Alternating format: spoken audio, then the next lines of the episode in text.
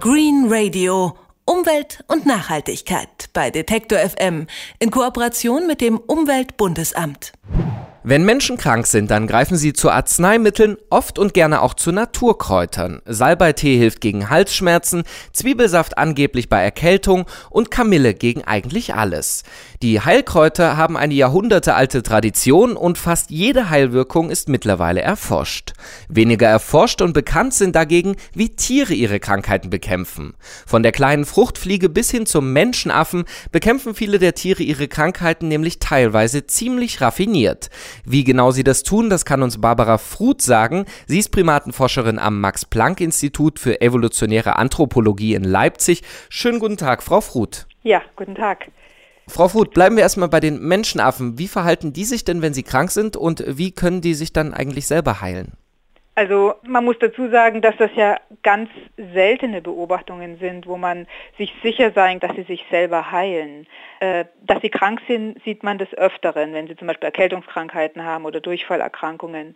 Und äh, diese wenigen Beispiele, da möchte ich eins nennen, was äh, ziemlich bekannt ist und was wir auch bei unseren, diesen Bonobos im zentralen Kongo selber beobachtet haben, das ist, dass sie am frühen Morgen in die Baumwipfel gehen und die Blätter von einer Liane pflücken, die sehr rau sind auf beiden Seiten und diese Blätter in den Mund legen und im Ganzen schlucken. Und das, da brauchen sie nicht viele, da reicht ein Blatt, zwei Blätter, sie brauchen recht lang dafür.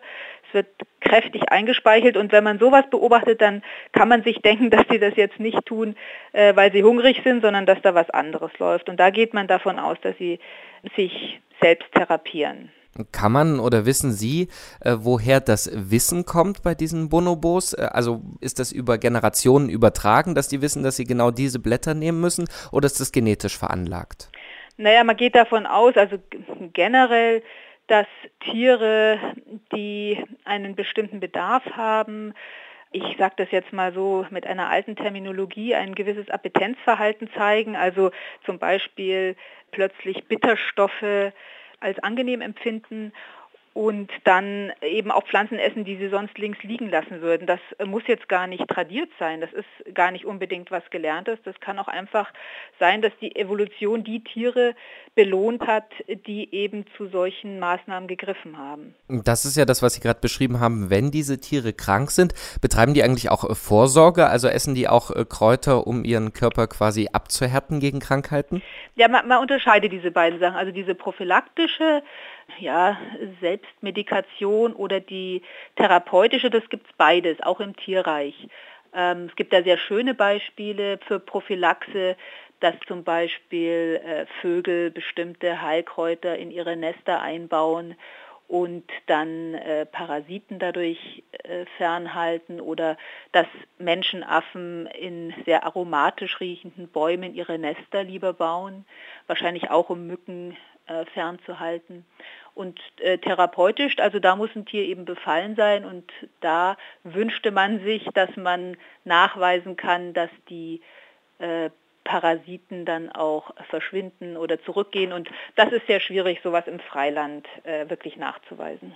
Wie könnte man sowas nachweisen? Wie, wie funktioniert das im, im Feld, wenn Sie forschen? Naja, bisher haben das die Leute so gemacht, dass sie zum Beispiel Kot äh, gesammelt haben und geschaut haben, was da ausgeschieden wird. Aber das ist sehr problematisch, weil ähm, äh, jetzt zum Beispiel Würmer, also Wurmeier und Larven in sehr unregelmäßigen Abständen ausgeschieden werden, die nicht unbedingt äh, mit so einem Konsum von Heilpflanzen direkt in Verbindung gebracht werden können. Also das sind so Schübe. Und das ist das eine. Und das andere ist, dass es auch gar nicht heißt, dass ein Tier, was jetzt von Würmern befallen ist, also Darmparasiten, wirklich so drunter leidet. Also man kann ganz gut ein ganzes Leben lang mit irgendwelchen äh, Würmern im Darm leben. Also das macht es so schwierig. Das wären Dinge, die man dann experimentell testen müsste, in Gefangenschaft zum Beispiel, wo man dann eine Kontrollgruppe hat, die garantiert keine Darmparasiten hat, eine andere, die eben einen ganz spezifischen Wurm, dessen Lebenszyklus man gut kennt, hat und dann könnte man der Sache näher kommen. Ist schon was, äh, sowas schon geplant bei Ihnen am Institut, solche äh, Forschungen? Äh, nee, äh, machen wir hier nicht. Also äh, mir geht es im Moment eher darum, herauszufinden, äh, welche Pflanzen in diesem Nahrungsrepertoire der Bonobos überhaupt eine Rolle spielen, wo man sich vorstellen könnte, dass sie als Heilpflanzen dienen, weil die ja wirklich sehr viele verschiedene Sachen fressen und man weiß ja, dass diese Grenze zwischen Nahrung und, und Heilpflanze ist sehr, ja, sehr fließend ist. Die Bonobos, das ist äh, ja ihr Fachgebiet. Ich habe eingangs erwähnt, dass auch äh, andere Tiere, vor allem kleinere Tiere wie Insekten, ähm, solche ja, Selbstheilungen betreiben oder solche Selbstmedikation. Vielleicht können Sie dazu was äh, sagen, wie das bei denen funktioniert, weil da kann man sich das ja noch weniger vorstellen als bei Menschenaffen. Also das spannendste Beispiel, was auch in Richtung Prophylaxe geht, was für uns alle relevant ist, die wir gerne Honig essen, ist zum Beispiel, dass Bienen in ihre Waben äh, Harze einbringen, die antibakteriell wirken und damit wahrscheinlich auch ähm, einige Parasiten fernhalten. Man vermutet, dass dieser extreme Bienenrückgang auch was damit zu tun hat, dass eben so kommerzielle Imker dieses natürliche Einbringen von Tracht gar nicht mehr erlauben, sozusagen, unterbinden und deswegen solche Völker dann eben anfällig sind für Milben und sonstiges. Anderes Beispiel wäre zum Beispiel, dass Fruchtfliegen ihre Eier, wenn irgendwie ein bestimmter Parasitenbefall droht, eher in fast alkoholisierte Früchte legen, um sie da zu schützen. Also solche Sachen kann man auch bei ja, Insekten beobachten. Also Alkohol und Honig äh, hilft für die Gesundheitsvorsorge. Wie ist es denn überhaupt äh, für uns Menschen? Können wir vor allem von den Bonobos was lernen, was äh, Gesundheitsvorsorge, Prophylaxe betrifft?